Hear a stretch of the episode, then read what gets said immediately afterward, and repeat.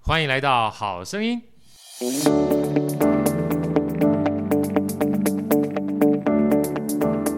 大家好，我是好学好哥，欢迎来到好声音。今天好声音呢非常开心，邀请到好哥的好朋友，也是著名的台北市立国乐团的首席指挥家于安。于安跟大家问好。嗨，哎好哥好，各位线上听众朋友，大家好。啊，于安呢其实常年都待在柏林，这是难得的机会啊哈。好哥借由这个台北市立国乐团即将演出的机会，特别跟老朋友相见。好，这借地利之便，也借私人的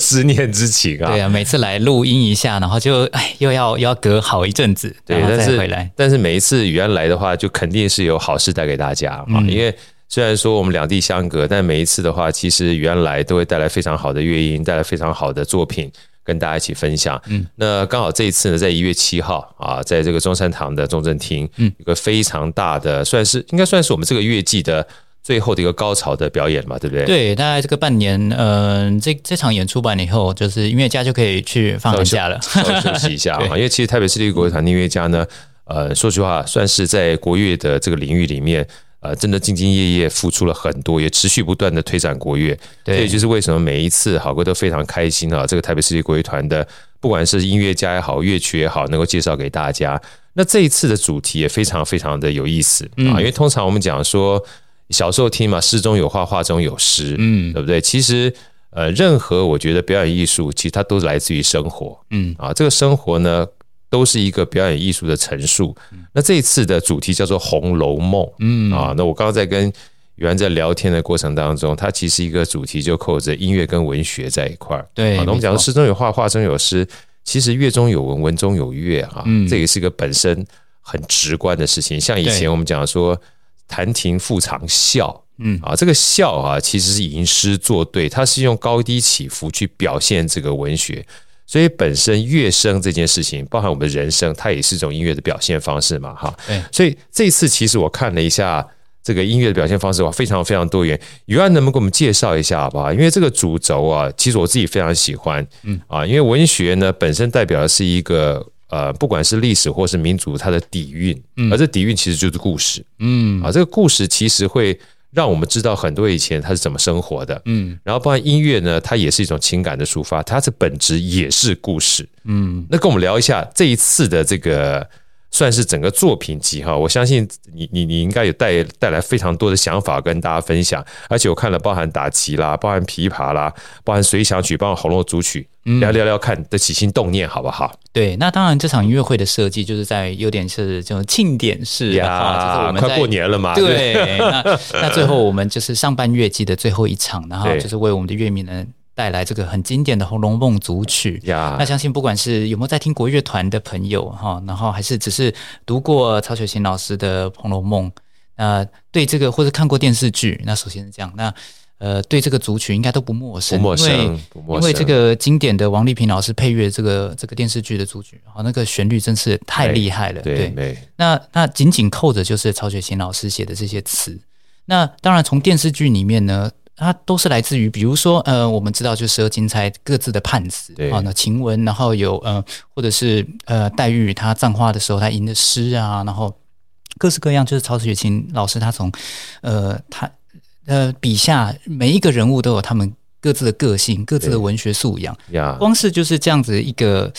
就是一个文学的造诣，就已已经太了不起了。每一个人都有他各自就是写诗的那个方向，然后好像他来自于不一样的呃学习背景啊，对然后来自不一样的他他心中对诗的那个体悟啊、个性啊，竟然可以每个人都像是就是自己的角色，然后写出这样子自的成一诗来格，，对。对不对？那王丽萍老师又可以呃，在这个基础上，然后就是赋予它很好的旋律。呃，我觉得王丽萍老师写的这个《红楼梦》组曲啊，它厉害的其实其实在于四个字，对我来讲，对就是在于轻描淡写，轻描淡写，因为它可以用最简单、最入耳、最最能够打动人心的旋律，然后去诠释就是这些这些诗词们。呀，所以，所以这这些诗词不但艺术价值高，而且流传的广，这是非常不容易的不事容易，情。对对，那在在以前就是嗯只嗯，可能就是物质啊，然后各式各式各样都那么那么匮乏的时代哈，然后然后呃，为了一个电视剧，然后这样子就是绞尽心血，然后就写出这个这个音乐呃这个配乐，然后这些为了这些词谱、这些曲，我觉得我觉得这个伟大的程度跟跟就是呃从零写作写作出《红楼梦》这一套文学作品，我觉得是我觉得是相相得益彰的。对啊，其实我那时候呃，我记得大陆工作那段时间，就听到很多人就讲《红楼梦》这个这个曲子，嗯其实真的不为过。就是像刚才袁老师说的，就是因为物质生活很贫瘠，你知道吧所以他很多时候需要一些精神食粮啊，对，让大家能够觉得丰富一点。尤其对你听到一些音乐，我不知道大家有没有这样的感触过，就是尤其是我啦，我们讲说跑马拉松嘛，哈、跑马拉松有时候最怕就是跑到一半的时候，你又没水又没东西吃嘛，饿得跟鬼一样。有时候真的很有趣，就是把这个音乐哈、放耳朵里面稍微听一下，你就感觉满血复活、啊除了吃东西之外，原来你自己可以给自己这个精神食粮，让自己有补充嗯能量的这个机会哈、对所以这一次呢，其实我们讲说一月七号在这个中山堂中正厅要做这个曲子，算是一个庆典。嗯那雨安，能不能聊聊一下《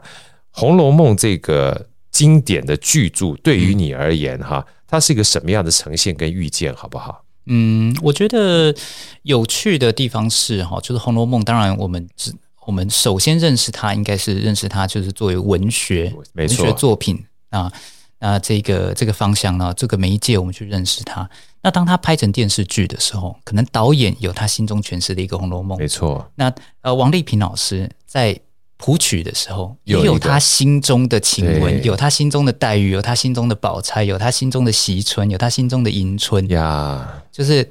呃，那这个呃，这十五段音乐，那是怎么样去诠释它？呃，这我们我作为就是呃，将来呃即即将要带领台北市立国乐团要诠释他的作品，我可能也有我的诠释诠方释式，方式可能聆听的人也有他解读聆听方式对聆听的角度，那其实都不尽相同。呀，不过我觉得有趣的地方就是，我们可以看到好多人在看，就是这些人物是活，好像写出来变成一个活生生的人物。对当然也有所谓的考据派会说啊，就是曹雪芹，就是这个贾家就是曹家，然后对当然就是就是红红学有一个很大的考据派嘛，对对说啊对对谁就是谁哈这对样子。呃，但是也也有另外一派很大的派是觉得说，我们不要去考虑这些事情，没错就是这些人他就是你不用去想说他跟原呃原始历史上的真人啊不用或相相互关投射，对对，只要它能够引起你心中的涟共漪，鸣它肯定对是你你心中就是某个生命中的某一个人的某某某一种类似的投射，那它就能够感动到你，对然后让你感受到就是啊，就是这些十五六岁的青少年们，其实他们在大观园，他就是十五六岁的青少青就少是年我们曾经年过年轻过的自己嘛，对不对？那有各式各样面相，就是不是每一个人都完美的，甚至说其实包括贾宝玉， 就对，你去检讨他，他完全不是一个完美的人，对啊，对就是纨绔子弟有点这样子。但是没有办法，家里这么有钱有什么办法？对 对，那那我觉得就是这种青春上的投射。哦，就是它能够呃，大借由文学，借由电视剧，然后或是借由我们接下来要带来的《红楼梦》主曲，可以打动就是所有听众这样的一个关键。对，其实就像刚才这个于安讲的哈，其实每次在听音乐或看文学故事书的时候，其实人大家都觉得文学是一个很厚重，嗯，的一种叫做呈现。我说其实不是，这个它就是以前的故事书嘛，只是说以前的故事书要做出一本书，它相对成本很高，你知道，不像我们现在随便写一写，可以放到网站上，可以让大家 FB 都可以看，对不对？嗯，以前一定要某种程度上面，哎，好像被大家能够认可，它才能够出这一本书的话，要传递出去的话，相对的成本是比较高的，所以出出来的话，它就比较容易隽永，嗯也比较容易叫做多元的面向，让大家看了之后有很多的共鸣。对所以大家有机会去看《红楼梦》的时候，呃，你会发觉很有趣。你虽然它是写古代的事情哈，可是你如果把它全部换成现代的装束的话，好像也可以啊、你把以前的大观园变成现在目前的高楼大厦哈，它也可以，它有非常多的面向。嗯，所以或许呢，大家在听这个《红楼梦》主曲的时候，也有机会。也许你没有看过《红楼梦》啊，也许你没有听过《红楼梦》主曲，但互相搭配一下，你就知道说音乐来自于生活这件事情。它有的时候最有趣的是，它可以横跨时间跟空间，让你重新遇见古代的这些诗人也好、哲人也好，或作曲家、文学家也好，跟我们现代基本上是可以心灵相通的。对啊，那好哥想在《红楼梦》说完之后，我想再说一下啊，前面这个，其实我一开始看到这个这次演出的时候，第一个是这个音乐家是我非常喜欢的音乐家好朋友子琪，嗯啊，那第二个呢，嗯，他一开始呢是以打击乐的协奏曲《伤痛》啊，嗯那对我而言的话，刚好接近过年，你知道，我就很期待有机会去欣赏这个打击乐的打击乐这个协奏曲。嗯，老师，能不能给我们介绍一下这个打击乐协奏曲《伤痛》好不好？对，呃，我们《红楼梦》组曲是放在下半场，对完整下半的场下半对场。那上半场呢，因为我们我们这场音乐会紧扣的就是用音乐跟古典文学的哈，就是这个相互的呼应。呼应呀所以我们上半场有的曲目是王成威老师的打击协奏曲《伤痛》，呀，有我们最新的呃台北市立国乐团刚刚呃有幸邀请到他入团的王子琪老师，王子琪老啊师来担任很棒，哎来担任独奏的这个部分。然后第二第二首呢是周娟老师，她现在在呃北京中央呃音乐院担任作曲教授啊、呃，她写作的《半圆君》，半圆君啊然后再来呢是何训田老师经典的《大破河随随想想曲曲》啊，那尤其是《伤童》跟《半圆君》这两首作品呢，那就更加就是呃紧扣文学的这个部分，因为是陈威写作的这个《伤童》呢，跟《诗经》他所取出来的诗非常有关。是为什么这样说呢？因为其实陈威在写作《伤童》的时候，他是来台北故宫啊取材的、这三件这三件呃铜器哈，乐绝鼎乐绝顶，哈，这个其实乐就是乐就是武器对哈，然后绝就是喝喝的酒的酒杯。对，那鼎就是祭祀权力的权力象征，对，权力象征，对，大家知道说，大家知道说，乐就是战俘嘛，对，对那绝就他就是在形容说，哎，古时候贵族的时候，他的那个 party 对，party 喝哎酒的的那个对感觉对啊，这还是要还是要穿的哎漂漂亮亮，对对啊，对然后还对是蛮矜持的，对啊，这种哈，就是就是东西方皆然哈，没错啊哦他必须要有一个哈，仪式感，对，然后有哎有一个有一个这种有种种摆这个架子，对啊、这样子的感觉。然后最后的这个鼎呢，大家知道鼎是什么？鼎就是鼎立煮东对对煮东西的东西。对它是为什么要煮东西？因为以前说宰相，我是可以分配食物的人，对，分肉啊，对基本上是我要分给你，对是我有权利有的才分没那个东错西，对分配权，对分配权，掌握分配权的人就是掌握权力的人，掌握分地分食物的人。对所以鼎就会变成一个权力的象征。所以我们是一言九鼎，对然后天下分为就是，哎，天下分为九鼎，然后嗯在这个九鼎，然后我会说我们问鼎天下，你对说，哎，这个鼎多重啊？意思就是说，哎，我要来挑战你的，我要来挑战你的政治实权。没。错这没样错，所以那这个鼎呢，像像毛公鼎啊，我们这呃的台北故宫里面，它它上面的写作的这些东西哈、写作的像像《诗经》啊，然后记录的这些东西，就是引发了就是成为他写作伤痛的这个这个动机。呀所以它呃很特别的是让乐团在最高潮的地方要念唱古汉语，古汉语对但是古汉语的念唱，其实成为呃，作为一个新加坡的作曲家，我是是我觉得整个华乐界是非常非常敬仰他的，因为他在写作任何作品的时候，他做下去非的常那个考据，做下去的那个功课，实在是实在是令旁令令令我们常人哦是觉得是非常敬佩的。呀每一首作品，他投注下去的心力真的是超乎超乎你我的想象，对他是真的是可以为了一首作品去学一个语言。呀那它像这个古汉语，它跟我们现在念的这个东西完其实全我不一其实样完全不一样。，是就很多，因为我们知道我们的语言其实经过好多次的演变，然后说，没哎错然后我们同一层，哎，比如说普通话，就算是同一层普通话，其实各地还是有不一样的念法，没错或是各地不一样的方言。那我们我们念起来，比如说我们现在因为讲台语什么，或许有一点通，可以可以可以听得懂，但是其实实际上在古代的时候，跟我们现在现在讲话讲起来，其实完全是不一样的一件事情。对我在我在读这个作品的时候，就是《伤童》这个作品的时候，其实很有趣的是，我马上想到《红楼梦》，为什么呢？因为我想到《红楼梦》的时候，你看他说，诶诶，宝玉、黛玉啊，嗯、宝钗、湘云，然后呃，迎春、惜春，他们聚在一起的时候，诶，他们很常玩这个诗社的游戏。呀那我们我们抽一个主题，那大家来作诗，然后诶，我我马上就吟一首诗，你也吟一首诗，对曲酒疗伤，对，然后大家就哎，然后我们再互相来评断啊、呃各自的诗的这个高高下之分。对那个时候我在读《红楼梦》的时候，我就有一个疑问：你为什么你们会不会就是不会被这个错别字影响。呀很多这个字，哎，为什么你就知道说你的诗啊这个什么是在意思对是在念什么诗？因为明明明明我这样子念过去，我就会觉得，哎，这好有好多。以我们现在的普通话来讲，念法，对，有好多话我都容易就是误会，就是他用的用的词。对，但是其实这个套套进就是陈威他在写相同的时候，他他讲到一个概念是，因为我们现在的语言其实已经很扁平化了，我们好多字其实很在类似以了前我们现在念起来是同样音的字，其实在过去是不一不样一的。样的，对过去可能这里加一个子音，那里加一个什么东西，我们念的念的方法是不一样的。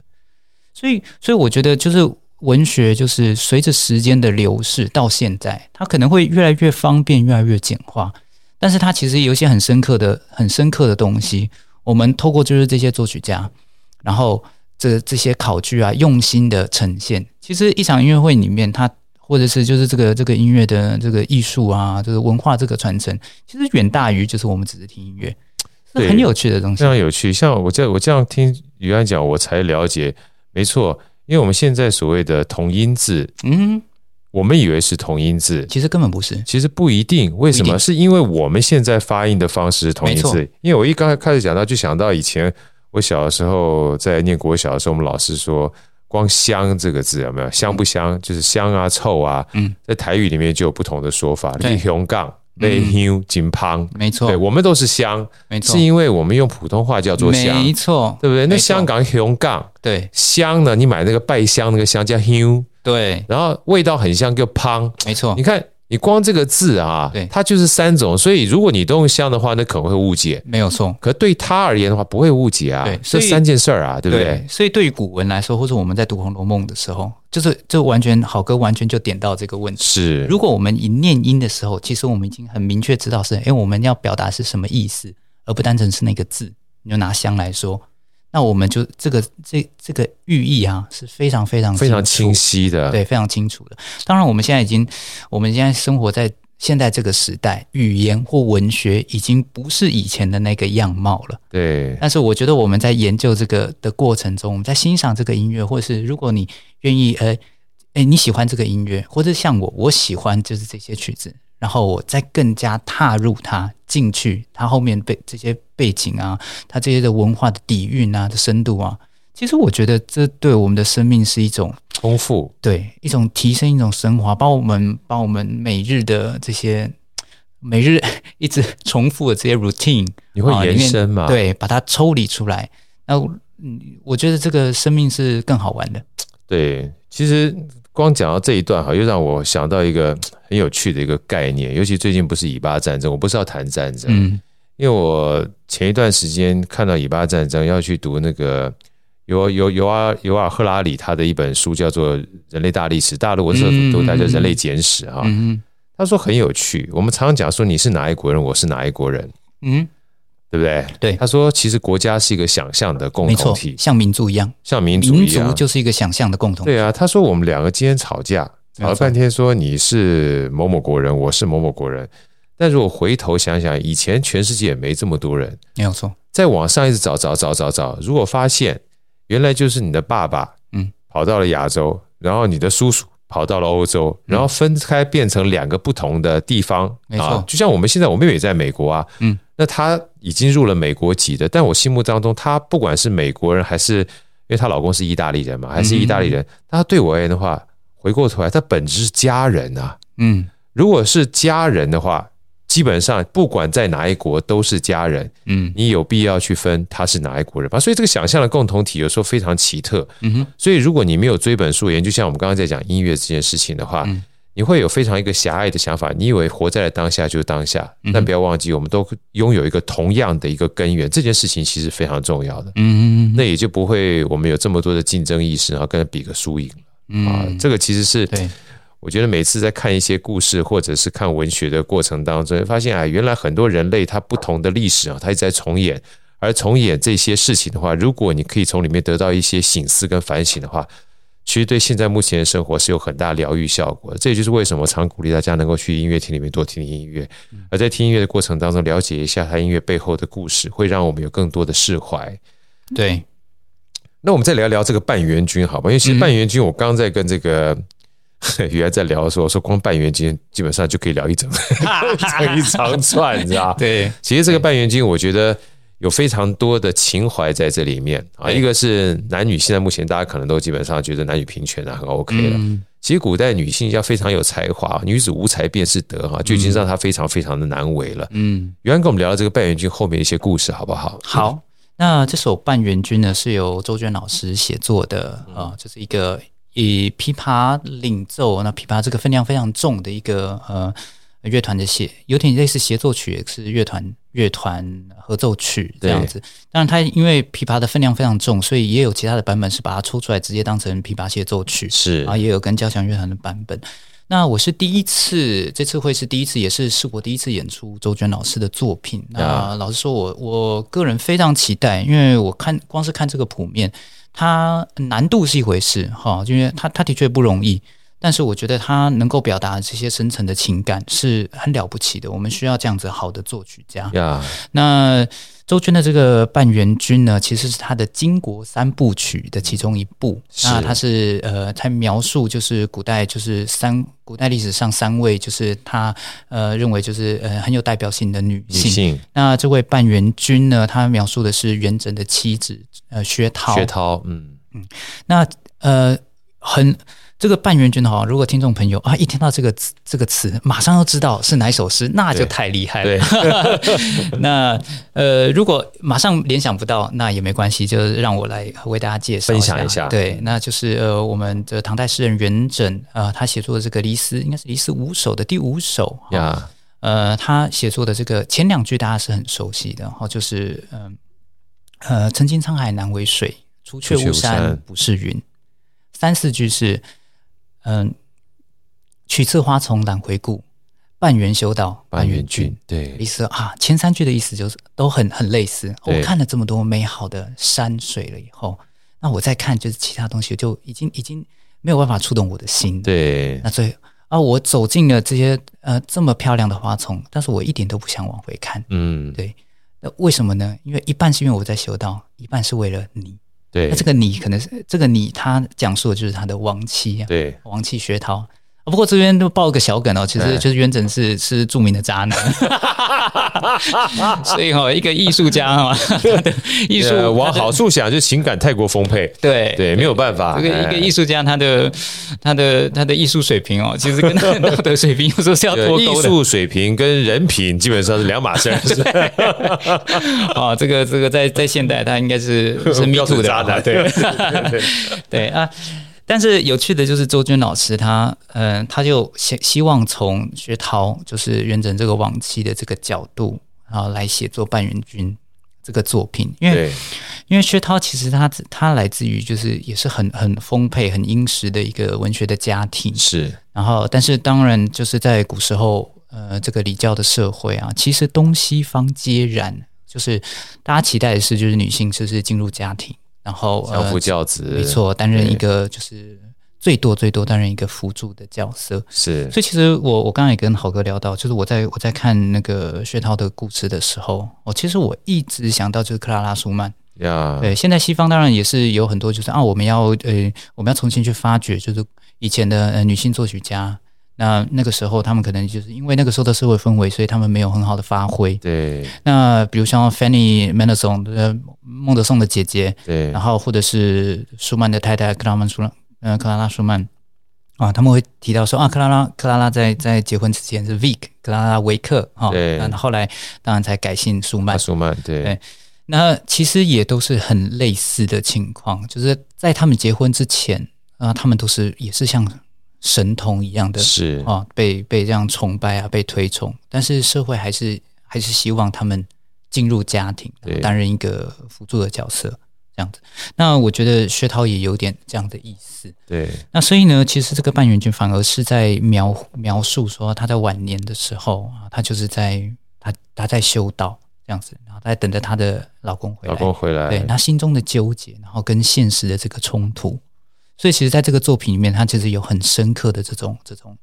呃这种描绘，哦，都是在描绘这样子一个女性的你你的心理的状态、心理的对世界。然后好像又在梦里面，然后看到了这个花园啊，有鸟叫啊。他说：“哎，我一下又回到现实了，现实还是这么的凄凉，对，像这样子。所以我觉得这是很。很很特别、很有趣的一个一个用音乐描绘，就是这个这个文学引申出来的故事的这样的一个作品，希望大家会喜欢。对我其实刚刚听雨安这样讲，我想听众可能也感受得到哈，就是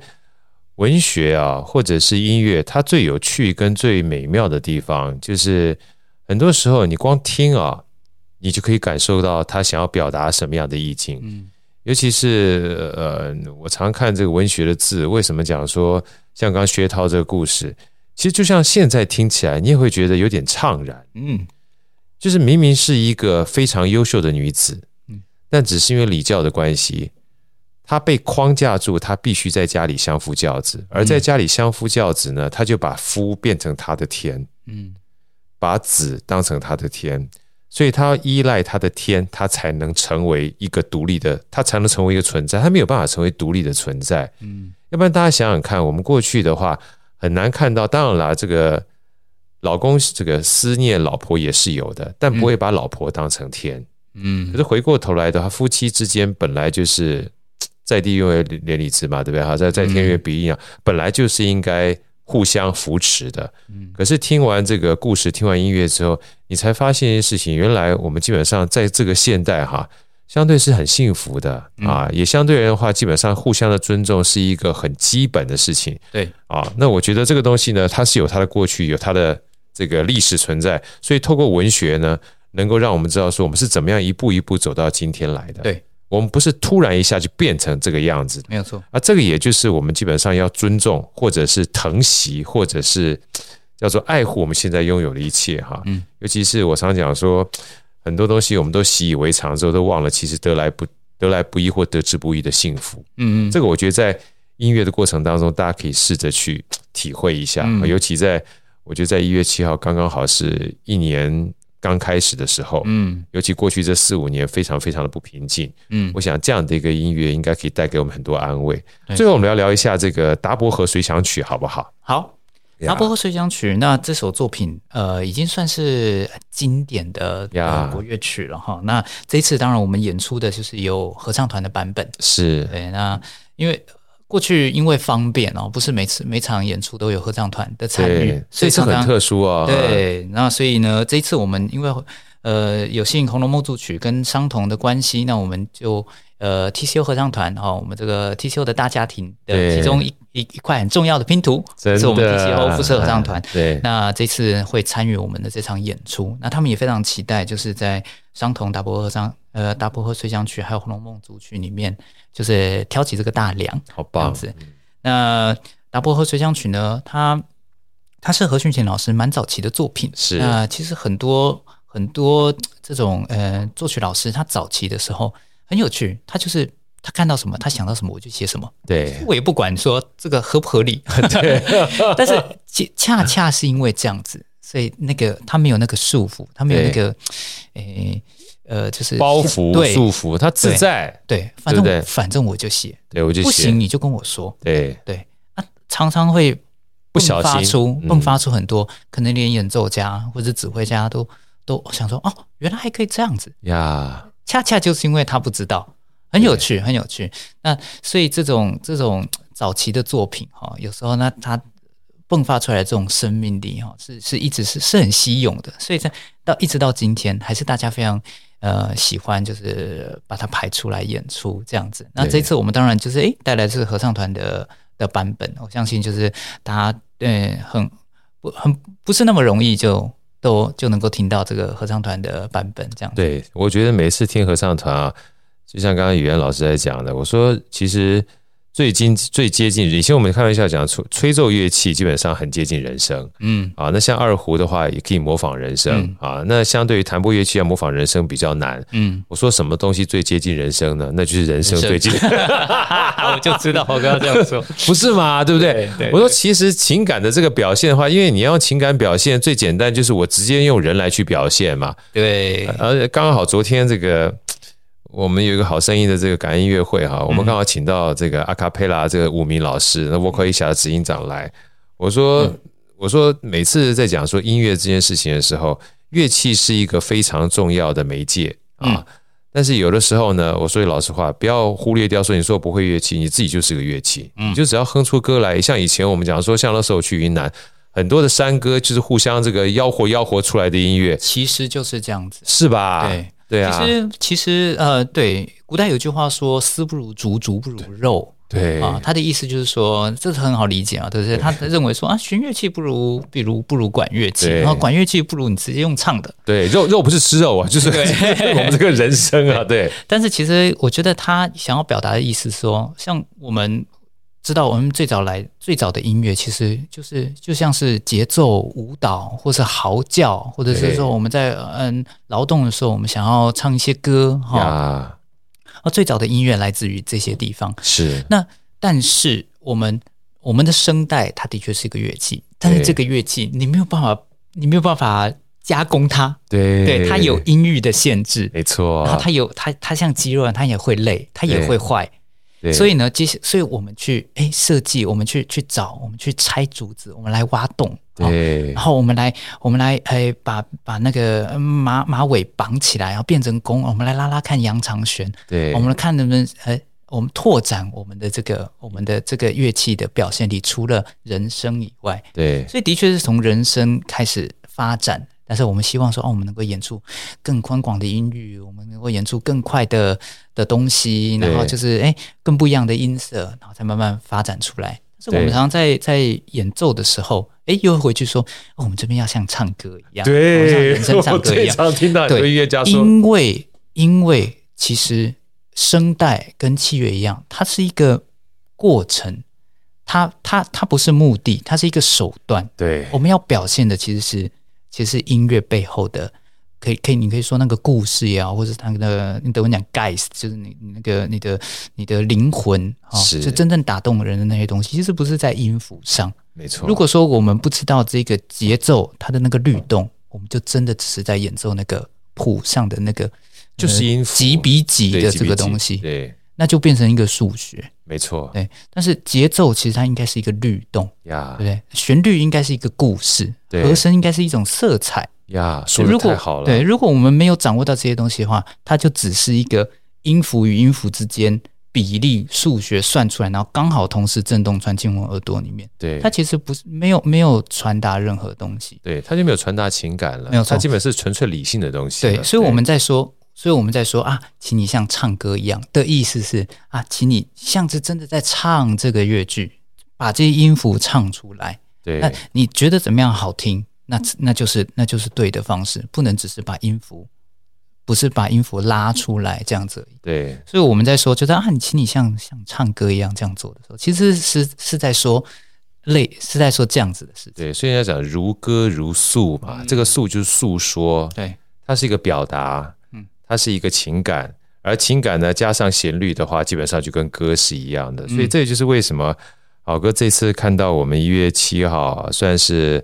呃，年终也算是年初嗯啊，两个互相结合的这个《红楼梦》音乐会啊，我觉得除了文学跟音乐的相聚之外，最重要是把我们人生这个最美好的乐器啊也加入进来。对啊，然后在要新的一年开始嗯啊，也是送过去这一年呢一个非常好的礼物。对啊，所以最后这个于安，我们这个。四个打击乐的协奏曲相同，半圆军，还有大薄荷水漾曲跟《红楼梦》组曲哈、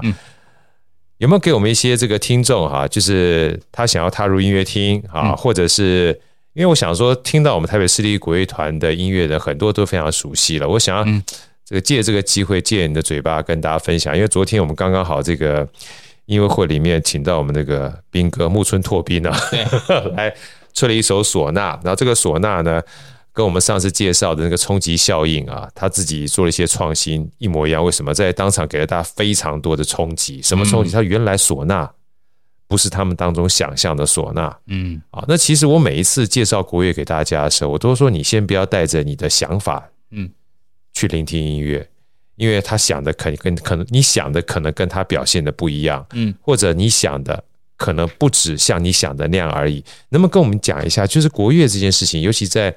呃二零二二三年到二零二四年的嗯这个过程当中，你希望借这个《红楼梦》或者是国乐，你希望给我们这听众哈有一个什么样的分享，国乐在你心目当中，它可以是什么样的人来听国乐，好不好？嗯，它可以是你完全，你甚至不用读过《红楼梦》，你就可以进来。 对，这个就是我想听 的。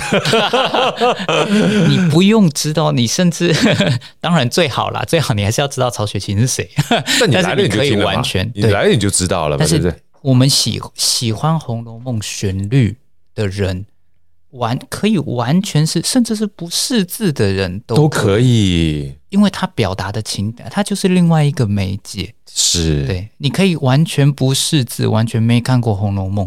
但是你还是被王丽萍老师写的这感个动，对写的这些序曲啊，然后分骨肉啊，然后嗯刘姥姥，然后呃嗯最后的葬花吟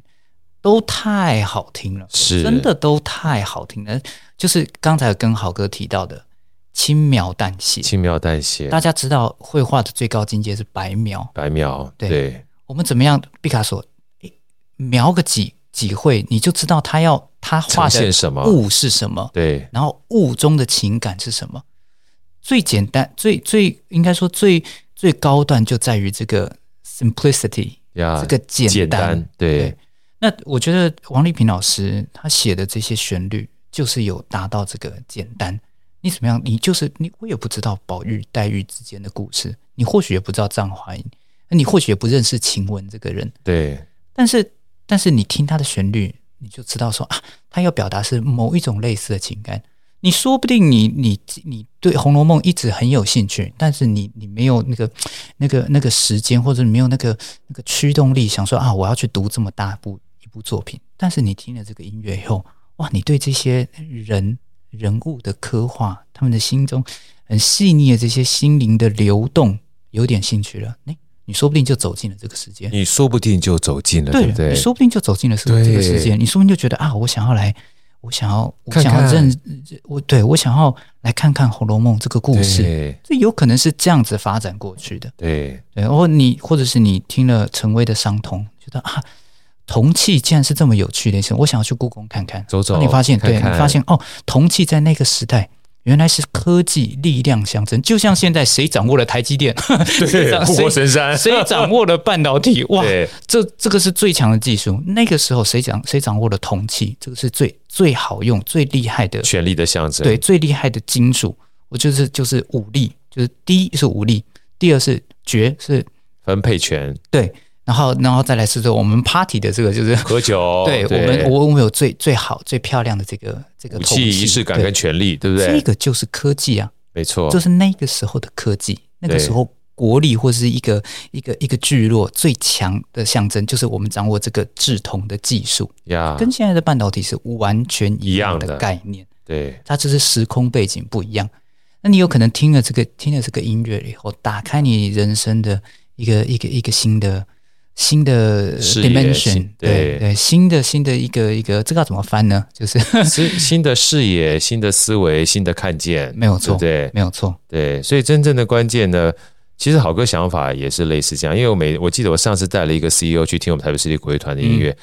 他说他从小到大他只看过舞台剧，嗯他没有听过任何的音乐会，嗯包含西乐都没有听过，他第一次被我带去听国乐，然后他说他不懂，我说没关系，你听就好了，嗯然后他听完之后，他说好哥，这他到底说了什么？我说我先问一下，你觉得好不好听？他说很好听，我说就可以啦。 没有错，我说你先觉得好听，没有你错就，每一次听，每一次听。如果你下次还愿意来吗？他说我还愿意来。我说那我再会邀请你来。当然，就像我们去吃东西的时候。是不用知道里面的食材每一个是什么，才是觉得它好不好吃。是，好吃就是好，对就是好的食物，这一对餐就是哎就满足了，太棒了。对，如果你有兴趣，你一吃在身上啊，这某一个很细微的味道，我真的好想知道它是什么，是你可以研究进去，那太棒了。对但是首先是我们我们不需要知道每一个食材是什么，它怎么来的，它怎么处理的，我们才会知道那好吃。知跟感是完全是，它是它是两个 dimension 的事对情。，会是两个 dimension 对的，对对，所以非常诚挚的邀请大家在一月七号的时候，对啊，到我们的中山堂中正厅来欣赏这一个非常重要，等于算是。在一年的开始，也对嗯算是一年基本上结束的时候的《红楼梦》，它是一个文学跟音乐的结合。对里面保证好听，《红楼保梦证》作好曲听，真真的很好非听，常好啊听，真的很好听。然后也有非常棒的合唱团，基本上带着大家聆听这个人生。对啊，大家不要基本上有任何的预设立场不，用，完音全乐不就用是让你欣赏的。没错，欣赏的过程当中，你喜欢就继续喜欢。对，台北市立国乐团一年有非常多好的演出，嗯带给大家在人生当中，尤其是我们在过去这几年里面有非常大的压力，可以让大家疗愈，可以让大家欣赏。嗯对啊，也欢迎大家惜老扶幼，全家一起在开季的时候、开春的时候欣赏这个美好的《红楼梦》。对也预祝这场演出圆满顺利，大成谢功。谢好哥谢谢怡安。谢谢 OK，拜拜。拜。好声音，我们下一集再见。